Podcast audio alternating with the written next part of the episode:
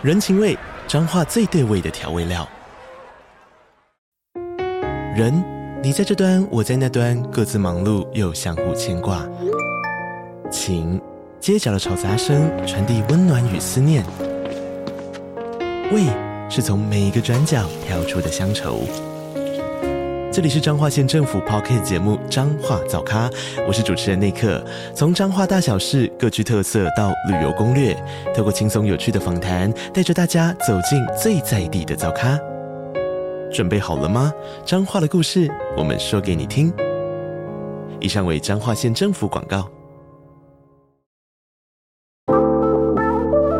嗨嗨，我是凯莉，这里是凯莉粟说说。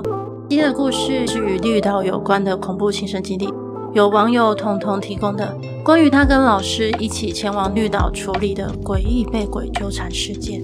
希望你的耳朵能带你感受到毛骨悚然的氛围。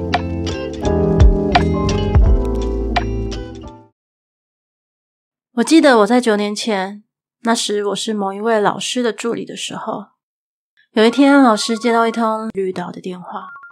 从电话里听得到对方讲话很急，一直请老师抽空时间过去他们那里。老师跟他们讨论之后，约好了一个平日的时间过去。挂断电话后，就跟我说下周一订个船票去绿岛一趟吧。到了前往赴约的时间，我们就风尘仆仆的到了绿岛。其实那边是很靠海边，附近都是一块一块的大石头。等我们到了要处理的那户人家家里的时候，我们才发现事情其实还蛮严重的。那户人家的儿子啊，在一个假日的时候，就与同学们相约要去海边四处走走。他们晃着晃着，就看到一个天然的洞穴。这一堆小屁孩嬉笑吵闹着说要去探险。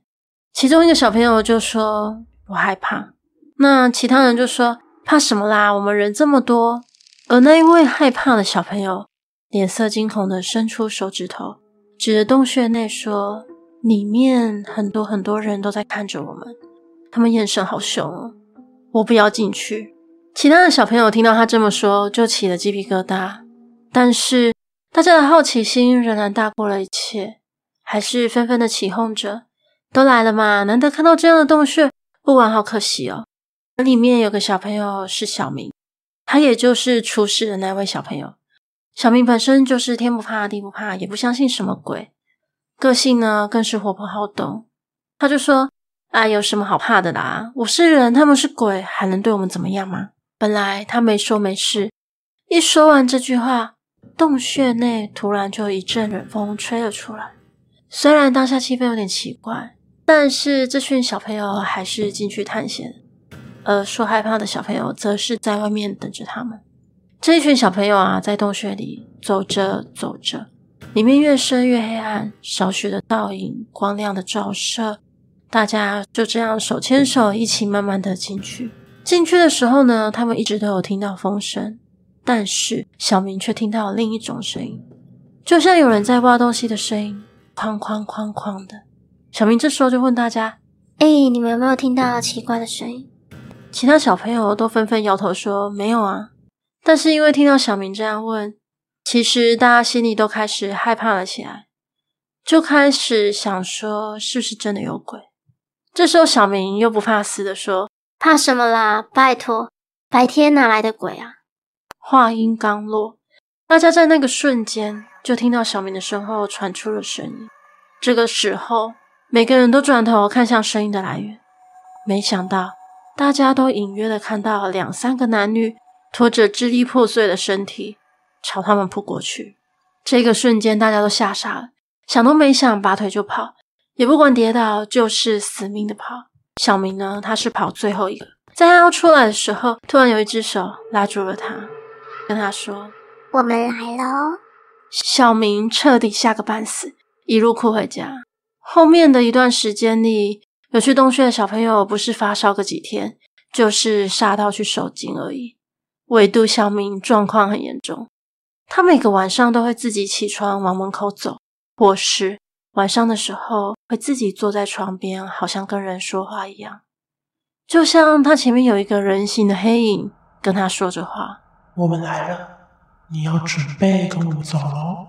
小明只要一醒来，就觉得那是噩梦，他也不敢跟家里的长辈说。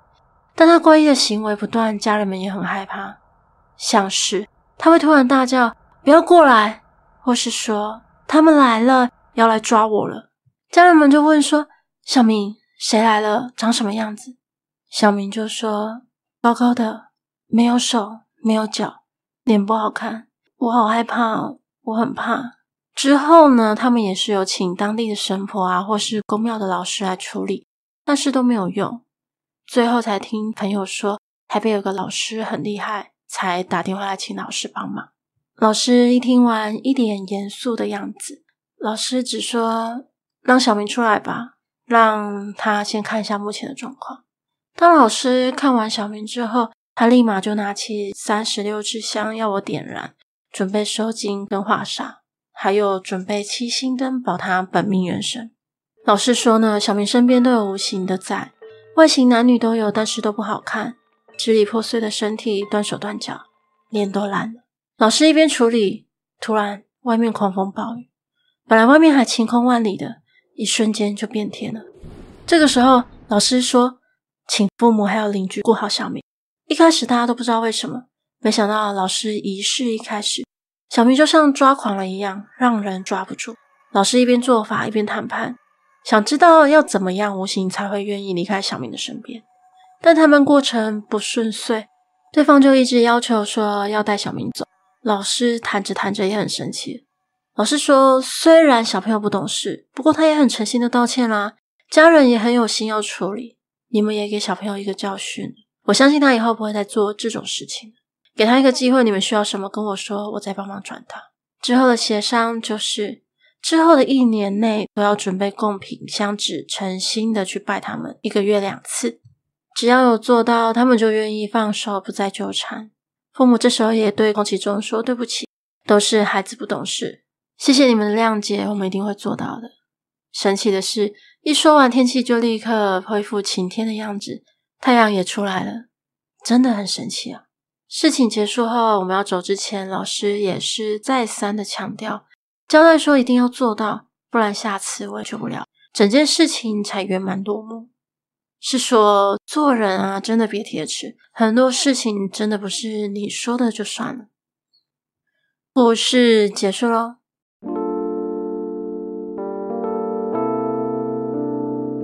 今天的节目就到这里喽。欢迎在 First Story 的留言区留言给我，也可以到 YouTube 或是 FB 粉专找我。下次你想听听什么故事呢？我们下次见喽。